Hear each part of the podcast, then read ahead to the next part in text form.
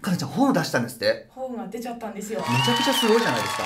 そうなんですよ。2年かかって翻訳した。2年かかって。はい。それはどんな本なんですか？これはあのタイトルが「国境を越えるはい。農民運動」という、はい。えっと、世界を変える草の根のダイナミクス。はい。読まないと間違えちゃう。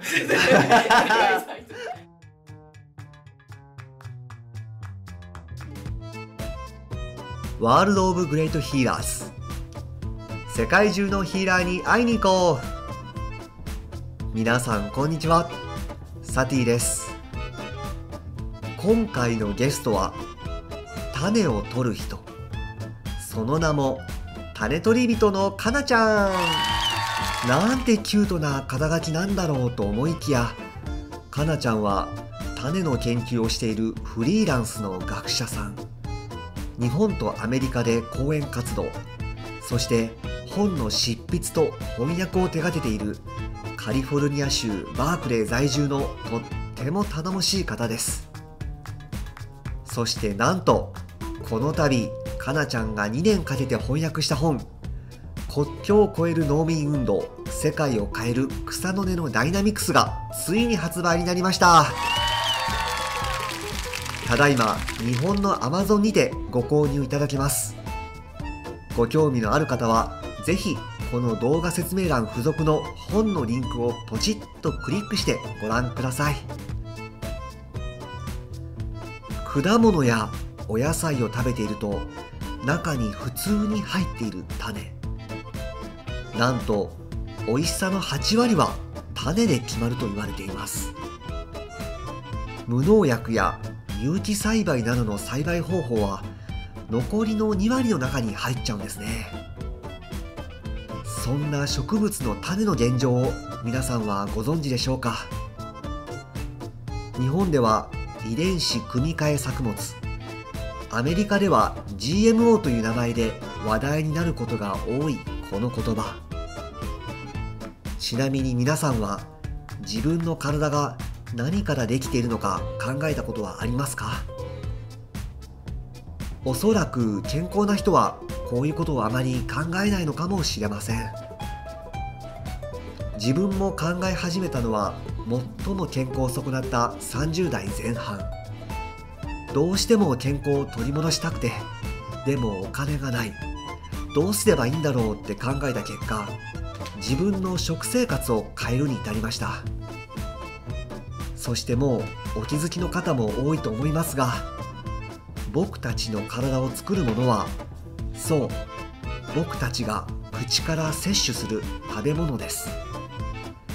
あなたが食べたものがあなたの血となりあなたの臓器となりそしてあなたの魂の宿る大切な体を作ります。そう。今お味噌汁をすすりながらこのラジオを聴いているそこのあなた。そのお味噌汁があなたの体を作ってくれます。今ポテチをポリポリとつまんでいるそこのあなた。そのポテチがあなたの体を作ります。その大切な体を作る食べ物を作ってくれる大元になるのがこの種。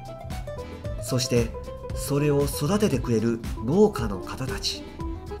今これらを取り巻く現状は歴史的に見て人類史上最も大きな変革期を迎えています。今回は種取り人のかなちゃんにたっぷりと語っていただきましょう。ではこの辺でかなちゃんのユニークなお話にまた耳を傾けてみましょう。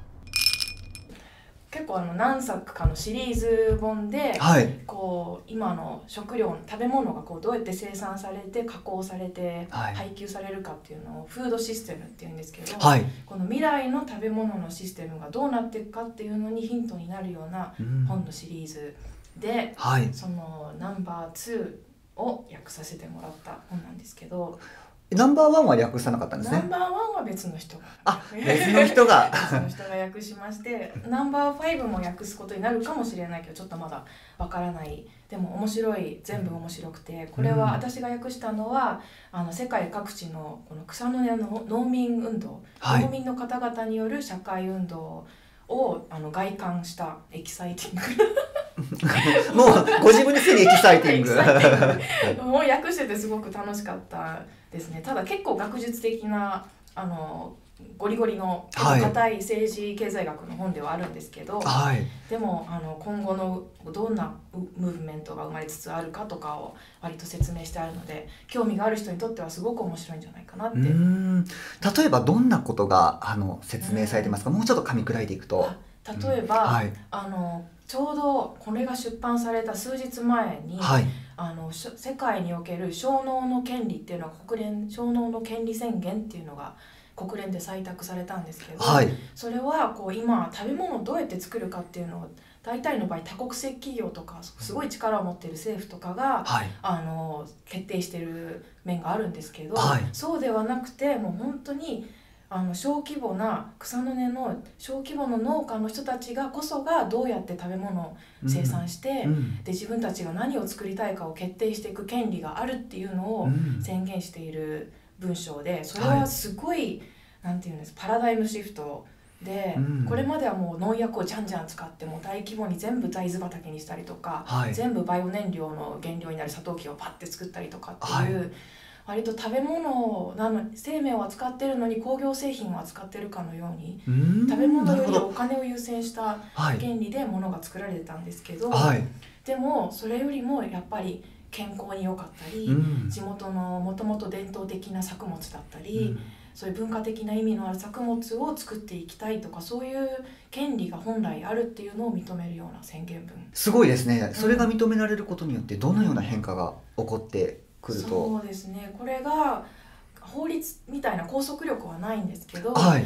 こういう宣言が採択されたっていうことによって、うん。その今まで声が無視されてきた力のない人たちはい。にも、あの割と主張がしやすくなるというか、こう大規模な企業がパッと来て農地を全部これからあの大豆畑にするからとか言われても、はい。こう私たちにはこういう権利がありますっていうふうにうん。主張する上でのツールとなるというか、例えば大企業の人がここ全部大豆畑にします、うん。であの農民のうん。小さい家族の方が「いやここは私たちがお米畑にしたいんです」っていうふうなことを言った場合、うんこれまでだったらどうなっていたのが、うん。どういうふうな感じに具体的になるとうん。想定できますか、そうですね。あのいきなりもうガラッと変わるっていうわけではないとは思うんですけど、はい。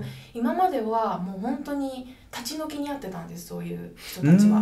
これからもうここは買い取ったのでこの農地は出てってくださいって言われてはい。例えばアフリカとか中南米の人たちの小小規模な力を持たない農家の人たちは、はい。土地を追い払われて都市部に行ってスラム街で住んで、はい。貧困層になってみたいな流れがあったんですけど、はい。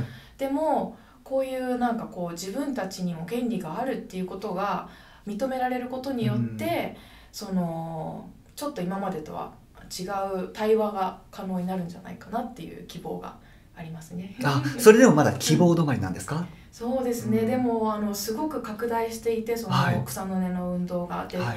あの国境を越える農民運動っていうんですけども本当に国境を越えてみんなが連帯しつつあるんですよ。ブラジルとポルトガルとモザンビークととか。はにもう国の中だけ地域の中だけ中だけじゃなくて、うん。もう中南米全体でとかもあの連帯しあて、うん一緒になんかこうムーブメントを起こしているところがあるので今ちょっと勢力がこうせめぎ合ってるところ。で一方で今モンサントとかはい、大規模な会社がちょっと社用になりつつある。社用になりつつあるとはどういう感じですか？9月にはい。モンサントがあの訴訟を起こされてではい。サンフランシスコでずっと裁判があったんですけど、はい。で訴訟を起こしたのは民間の一人の男性で、はい。モンサントの農薬を使ってたせいでがんになってしまっただから賠償してほしいっていうことで,、はい。でモンサントは結果負けてはい。あの多額な賠償金を支払うことが命じられてはい。でそれを受けてそのモンサントの農薬ははい。禁止にしようっていう動きがもう世界中で広まっているところで、うん。もう世界的にもうなんかモンサントはちょっと今こう何うん下り坂というかなるほど。評判も落ちているしっていうことでそういうふうに今まであの何パワーを持ってきた人たちがちょっと力を落としていて一方で今までパワーを持たなかった人たちがこううん。上がってきてるっていう今ものすごい面白い何ですか世界の転換期にあるというか、すごいじゃあもう本当怒涛の真っ只中なんですね、うん。うんうんちなみにそのモんンサントの農薬を使ってがんになった方は、うん。うん。あの農家の方ですか、そうですね農業をしてらっしゃったその方がその農薬を使って、うんうんうんあの作物を育てていた。その時にうん。何かこう吸引してしまったりしたことによってがんになってしまったっていうことですか、ね。もう世界中でそういう健康被害みたいなのは訴えられてはいるんですけど、はい。ここんなに大規模な形で、はい。もう明らかにモンサントが負けてこんな多額の賠償金がっていうのは多分初めての例ではそれで結あ構打撃を受けたんじゃないかな。そういうふうに大企業がこういうふうな多額な賠償を支払うことになったっていううん。実態があると、他の企業たちもきちんと、あのうん。農薬を使う人たちのことも考えて製品を発売しようっていうことになってきますよね。そうなんですよね。ただ日本ではまだ全然知られてなくて、はい、そのラウンドアップとかいう名前の農薬なんですけど、はい。普通に100均とかホームセンターでまだバーッと売ってるんですよ100均なんてお求めやすすぎるじゃないです求めやすかすぎるんですよね。で日本にそのモンサントが訴訟で負けたっていうニュースは入らないんですか、入ってるんですけど、はい。そんなに広まってないなくて意識が高い人とか、普段からそういうのに注意してる人しか知らなかったりと。うん。で今それで西条の悪あがきで今ゲノム編集ってはい。わかります、いや何でしょうか？はい。遺伝子組み換え作物ってあるじゃないですか、はい。あれもあの結構モンサントとかそういうバイオテクノロジー会社が作ってるはい。例えば大豆に大腸菌の遺伝子を組み入れたりとか、はいあと害虫に強くなるようにトウモロコシの中に害虫の遺伝子を組み入れたりとか、はい、そう不自然界では組み合わさることのない遺伝子同士を合わせるテクノロジーが195060年代ぐらいにできたんですけど、はい。